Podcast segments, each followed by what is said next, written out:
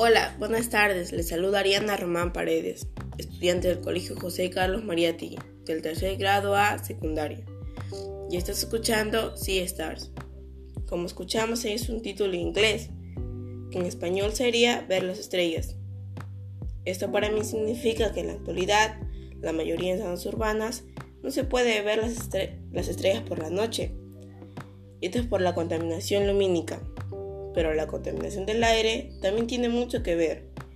Mi propósito en este podcast es que por las noches y todas horas del día nosotros podamos disfrutar de un aire limpio y poder ver las estrellas.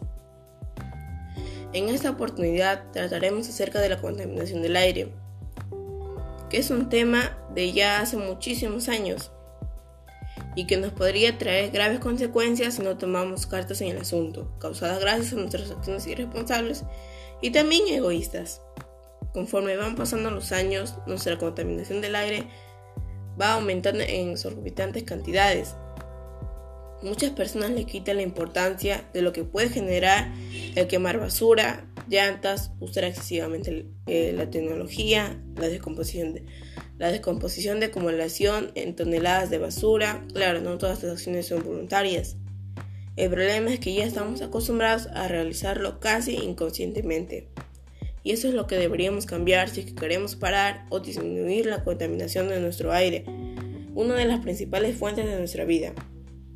Debemos entender como contaminación del aire a una mezcla de partículas sólidas y gases en el aire, las emisiones de los automóviles, los compuestos químicos de las fábricas, el, el polvo, el polen y las esporas de modo pueden estar suspendidas como partículas.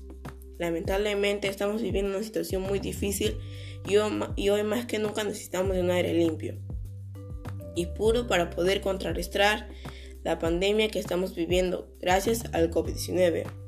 Por eso es fundamental que podamos dar de nuestro tiempo y atención hacia este problema y busquemos formas de solucionarlo. La contaminación atmosférica del aire era el quinto factor de riesgo de mortalidad en, en 2017 a nivel mundial y que la contaminación del aire causaba alrededor de 5 millones de muertes en el mundo, es decir, uno de cada 10 fallecimientos. Además, estableció que morían más personas debido a enfermedades relacionadas con la contaminación atmosférica que por accidentes de tráfico o paludismo.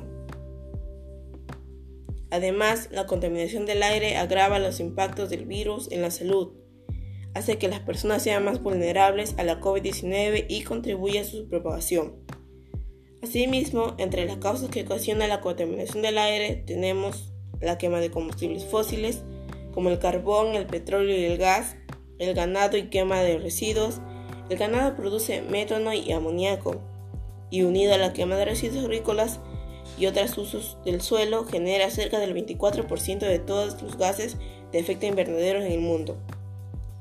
De fertilizantes, estiércol y plaguicidas, incendios forestales y erupciones volcánicas.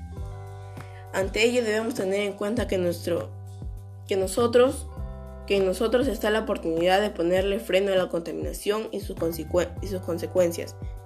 Entre las, entre las acciones que podemos realizar tenemos cultivar plantas, evitar el uso excesivo de la electricidad, no usar mucho plástico, practicar las tres R's, reutilizar, reducir y reciclar. Promover el uso de la bicicleta para movilizarnos en vez de los automóviles, no quemar la basura, poner lugares específicos en donde pongamos la basura mientras esperamos a que el camión pase por ello. Hay enfermedades causadas por la contaminación del aire. Son la neumonía, bronquitis crónica y enfermedad pulmonar obstructiva crónica, cardiopatía isquémica, asma bronquial, cáncer al pulmón. pulmón.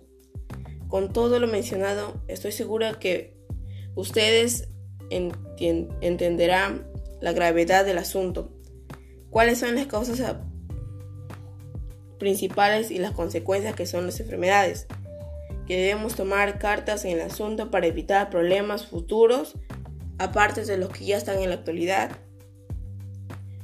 muchos más graves que los actuales.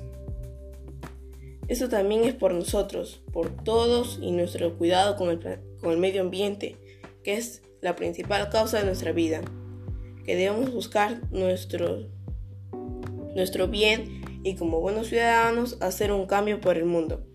Finalmente te invito a participar y unirte a esta causa, a cambiar nuestros malos hábitos por unos que nos favorezcan a todos, a crear propuestas, afiches, juntas, etc.